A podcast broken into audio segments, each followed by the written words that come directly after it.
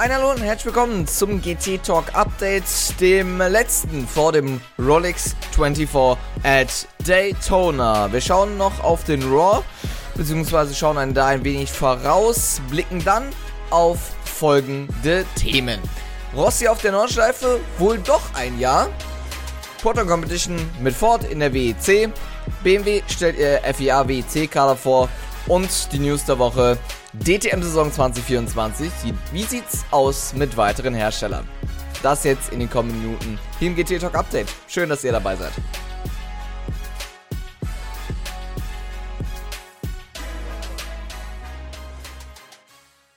Ja, und wir gehen direkt rein, nämlich beim Rolex 24, beziehungsweise sind wir noch beim Raw. Und äh, das sehen wir jetzt schon mit äh, dem Rolex 24 at Daytona. Und damit geht es ab zu den äh, 24 Stunden von Daytona. Wie gesagt, das Vorbereitungsrennen, das wir jetzt an diesem Wochenende haben.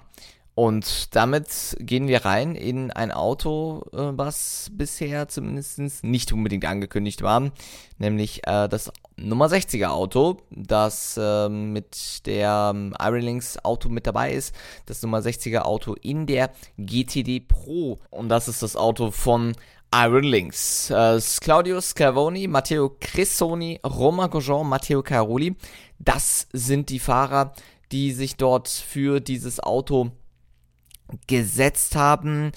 Ähm, das sind jetzt insgesamt 13 Fahrzeuge in der GTD Pro-Wertung, die sich dort jetzt äh, mit reingesetzt haben, damit Iron Links jetzt eben mit zwei Fahrzeugen in der GTD Pro, Frank Pereira, Jordan Pepper, Andrea Calderelli und Mirko Bortolotti, die sich dort in der GTD Pro im zweiten Iron Links Fahrzeug eben jetzt mit dabei setzen. In der GTD-Wertung hat der Iron Links noch ein weiteres Fa Fahrzeug mit dabei unter der Kategorie Iron Dams, Rachel Frei, Michael Gatting und Sarah Bovie kennen wir ja auch schon zu Genüge aus der FIA WEC und Dorian Pain, die ja jetzt vor kurzem erst äh, in die F1 Academy sich äh, reingefahren hat, damit jetzt einen Platz gesichert hat bei Mercedes AMG Petronas und damit dann auch einen Sitz jetzt in der F1 Academy hat. Sie bleibt aber weiterhin doch noch dem GT-Sport erhalten und wird in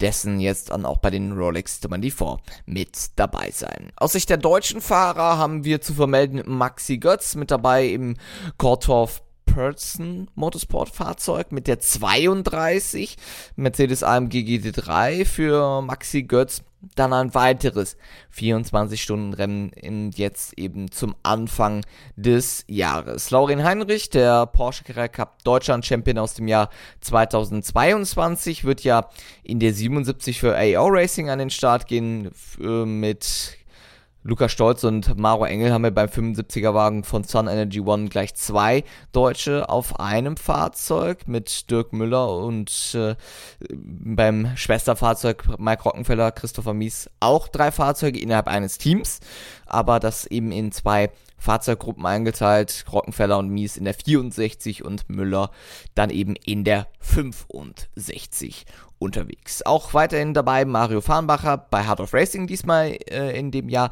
im Einsatz mit der 23 mit Alex Riberas und Ross Gunn. Marvin Kirchhofer wird diesmal dann zwar mit Schweizer Lizenz, aber wir wissen ja alle, dass er dort äh, für die deutsche Fahne gerne auch mal hochhält. Fast ähnliche Situationen, wie wir es haben mit Philip Ellis, aber ähm, wie gesagt, Marvin Kirchhofer wird zusammen mit ähm, Holly Jarvis, James Hinchcliffe und Alexander Rossi in der neuen Starten für Faf Motorsports. Eine komplett andere natürlich ähm, Line-up für Faf Motorsport. Man ist ja gewechselt von Porsche auf McLaren und damit ändert sich natürlich das Fahrer-Line-up stark. Olivier Jarvis kennen wir ja auch alleine in den ganzen Prototypen-Fahrzeugen. Äh, James Hinchcliffe aus der IndyCar Series, genauso wie Alexander Rossi, der ja auch weiterhin dort noch aktiv ist. Sonst aus deutscher Sicht haben wir noch ähm, zu vermelden, dass wir in der ähm, LMP2-Wertung noch einen dabei haben, Laurenz Hörr, der in der 20 mit dabei sein wird und damit äh, in das Rennen aktiv eingreifen wird. MDK bei High Class Racing zusammen mit Dennis Anderson, mit Seth Lucas und Scott Harficker, also die 20, da auch mal richtig im Auge behalten. Sonst noch weiterhin haben wir die deutschen Fahrer noch in der Hypercar-Kategorie beziehungsweise in der GTP zu vermelden. Und das ist in dem Sinne diesmal keiner. Das werden wir dann soweit erst in der WEC erleben mit René Rast. Da kommen wir dann aber noch später dazu. Wie gesagt, Rolex 24 mit dem ähm, Raw, das wird schon interessant. Am Sonntag das Qualifying und alles dazu gibt es dann eben in der nächsten Woche dann in unserer ausgiebigen Vorschau zu diesem Rennen. Dann kommen wir zu unseren Themen und dann schauen wir erstmal auf die Fahrer- und Team-News der Woche. Und da gehen wir gleich mal rein mit einer prominenten Meldung. Valentino Rossi, der neunfache MotoGP-Champion, weist sich ja doch hin, mal wieder Aussagen zur Nürburgring Nordschleife rauszuhauen. Er war bedacht, dieses 24-Stunden-Rennen in diesem Jahr zu fahren, doch verzichtet erstmal auf die Teilnahme. Trotzdem besteht die Möglichkeit, dass er ja weiterhin noch auf der Nordschleife fahren kann mit einem GT3-Fahrzeug. Hingegen wird ja WRT bei dem 24-Stunden-Rennen von ähm, vom Nürburgring dieses Jahr nicht teilnehmen. Rossi plant aber auch weitere mögliche Einsätze in der GT World Challenge Group und in der Intercontinental GG. Das belgische Team wird sein vollständiges Programm Anfang Februar dann bekannt geben. Rossi könnte nach dem 24-Stunden-Rennen in der Eifel dann das Rennen bestreiten, um die nötige Permit natürlich auch zu erhalten. Die Termine wären ja schon der 22. Juni, der 6. Juli, der 3. August oder eben der 19. Oktober. Die Voraussetzungen haben wir ja schon in der letzten Folge für euch nochmal aufgedröselt. Das machen wir jetzt im Schnelldurchlauf. Voraussetzungen sind eben jetzt vereinfacht worden, nur noch zwei Langstreckenrennen sind erforderlich. Fahrer können eben die Permit auch durch diesen DPN-Lehrgang äh, machen, durch E-Learning und die Teilnahme eben an zwei Rennen sind erforderlich, an einem in Anführungszeichen leistungsschwächeren Auto zu erfahren. Insgesamt mindestens 14 Runden müssen damit abgespult werden. Dass die bisherige Bedingung, ein bestimmtes Ergebnis zu erzielen, fällt aber ebenfalls damit weg. Damit gilt nur die Erfahrung auf der Rennstrecke. Ja, Valentino Rossi, damit möglicherweise dann schon in diesem Jahr in einem GT3-Fahrzeug in, in und auf der Nordschleife zu sehen. Ob das so passiert, sind wir mal gespannt. Aber Fokus sicherlich mit ähm, einem kleinen Blick auf die 24 Stunden dann im nächsten Jahr. Proton Competition, hingegen machen wir weiter in der großen Meisterschaft der FIA WEC. Dort wurde klar bekannt gegeben, dass Proton Competition ja schon vor ähm, zugsweise ja schon diesen Kampf um die GT3-Plätze ja schon gewonnen hat. Damit stand ja auch fest, dass Proton Competition weiterhin in der WEC mit dabei sein wird. Aber der Hersteller hat sich eben geändert. Ford Mustang GT3 steht jetzt äh, auf der ähm, Entry-List drauf. So wird man auch dieses Fahrzeug dann sehen. Zwei Autos hat man gleich mit dahin gebracht. Und damit wechselt man, wie bekanntlich, auch schon vorher von Porsche zu Ford. Zwei Besetzungen äh, gibt es mit Fahrern Dennis Olsen und Ben Barker. Die führen die Mustangs an. Barker pilotiert den 77er Wagen mit Ryan Hardwick und Zach Robichon. Und das 88er Fahrzeug mit Dennis Olsen am Steuer unterstützt wird er von Giorgio Roda und Mikkel O. Pedersen. Teamchef Christian Ried betont die Erfahrenheit und langjährige Bindung der Fahrer zur Proton-Familie. Ziel ist dabei, den Erfolg in der Meisterschaft mit dem neuen Partner Ford zu erlangen. Ja, genau. Ähm, ben Barker und Dennis Olsen ja schon doch Teil der Proton Competition Familie auch noch unter Porsche. Deshalb macht dieser Wechsel und äh, trotzdem diese Haltung der Fahrer mehr als noch nur Sinn. Bleiben wir weiterhin in der FIA WC und wechseln dabei in die Hypercar-Kategorie. Und dort äh, stellte in dieser Woche BMW ihr Fahreraufgebot für die kommende Saison vor. Das Team WRT setzt zwei be bekanntlich BMW M Hybrid V8 ein. Bestätigte Fahrer sind indessen Dries van Tor, Schaden von der Linde, Raffaele Marciello, Marco Wittmann, Robin Freins und René Rast. Das hingegen keine große Überraschung. Auch Fantor, Marciello und Wittmann, die sich ein Fahrzeug teilen werden. Das ist die 15 und Van der Linde, Freins und Rast mit der 20 dann eben dabei mit äh, dem Hypercar-Projekt. Neben diesem Projekt wird man und werden wir die Fahrer auch in GT-Sport weiterhin sehen. Genauere Programme stellt BMW auch später vor. Das wird sicherlich dann auch äh, gebunden sein an das, was WRT dann im Februar vorstellen wird. Dann haben wir noch am Donnerstag äh, vorzugsweise von Peugeot, da geht nochmal ein Danke daraus, das Line-up für die WEC-Saison 2024 bekommen. Großartig ändern tut sich da eigentlich nichts. Mikkel Jensen, Nico Müller und Jean-Eric Verne werden die 93 bekleiden und Paul Di Resta, Loic Duval und Stoffel Van Dorn sind die Fahrer für die 94. Jeweils einer aus Frankreich auf einem Auto zu sehen. Das für die Franzosen nicht unwichtig. Hingegen wird sich ähm, gespannt sein, wie das Auto sich schlägt mit dem überarbeiteten Design und mit dem neuen Heckflügel, was sich dort ja jetzt beweisen muss und äh, am besten mit schon einem guten Saisoneinstand sich dort äh, an den Start gehen soll. Das zur WEC. Schauen wir weiter und bleiben dennoch thematisch bei BMW, obwohl wir ganz kurz einen Ausflug gemacht haben zu Peugeot. Und nämlich gehen wir zu den 12 Stunden von Bathurst. Dort äh, geht BMW mit zwei M4 GT3 an den Start. Ziel, Kampf um den Sieg in der Intercontinental GT Challenge ab dem 18. Februar 2024. Hingegen sind äh, darunter auch sechs Werksfahrer aus dem Hause BMW dabei, Valentino Rossi und Raffaele Marcello, unter anderem die Köpfe dieser Einsätze. Rossi kehrt damit nach seinem Debüt im Vorjahr zurück. Marcello hat aber hingegen sein Debüt als BMW-Werksfahrer noch vor sich. In der 32, und damit kommen wir zu den Line-Ups, Stern van der Linde, Dries Wantor und Charles Berz. Also hingegen ein sehr eingespieltes Team, ja auch schon aus der letzten Saison in, bei WRT zu sehen. Und in der 46 kann man fast schon sagen, das Star-Aufgebot. Valentino Rossi, Maxi Mateur und Raffaele Marcello, der jetzt dazu kommt. Und im Vorjahr beendete WRT das Rennen ja auf den Plätzen 4 und 6 und strebt diesmal den Sieg an. Da hatte man ja auch ein bisschen Pech mit den Safety-Car-Phasen. Dann gehen wir ganz kurz vor unserer News der Woche auf einen Fahrer ein, der hier und da auch mal zu sehen war und jetzt Ferrari-Werksfahrer wird. Und das ist Thomas Neubauer.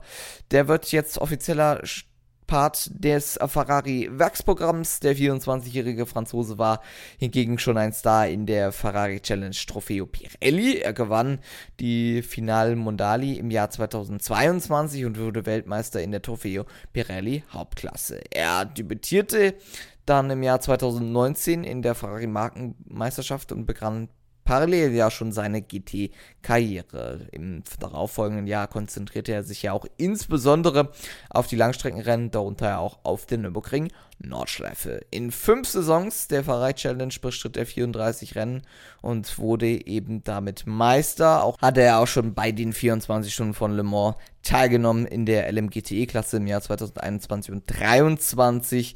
Hingegen ist er auch schon im Silver Cup der GT World Challenge erfolgreich gewesen, nämlich zweimal Meister dort geworden und dann eben die Siege bei den 24 Stunden von Dubai und auch Klassensieg in bei, und bei den 24 Stunden Rennen vom Nürburgring. Damit herzlichen Glückwunsch Thomas Nöbauer zum Aufstieg Ferrari Werksfahrer. Und damit kommen wir zur News der Woche. Wie sieht's aus mit weiteren Herstellern in der DTM? Es gibt ja aktuell sehr viele Gerüchte und Gespräche über neue Hersteller in der DTM für das Jahr 2024. Bisher bekannt als Teams gibt es ja vier, nämlich Mantai Porsche, Abt Audi, Lamborghini beide Kundenteams, nämlich mit SAS Performance und GRT Grasser Racing. McLaren könnte der siebte Hersteller sein, der mit dem Project One Team als möglicher Partner an den Start geht. Hingegen gibt es Fragezeichen um die Teilnahme von Honda und Aston Martin. Wobei man sich ja auch bei dem Thema McLaren optimistisch zeigt, dass sich dort äh, Project One eben von dem BMW-Thema löst und äh, zu den Briten wechselt, zu McLaren.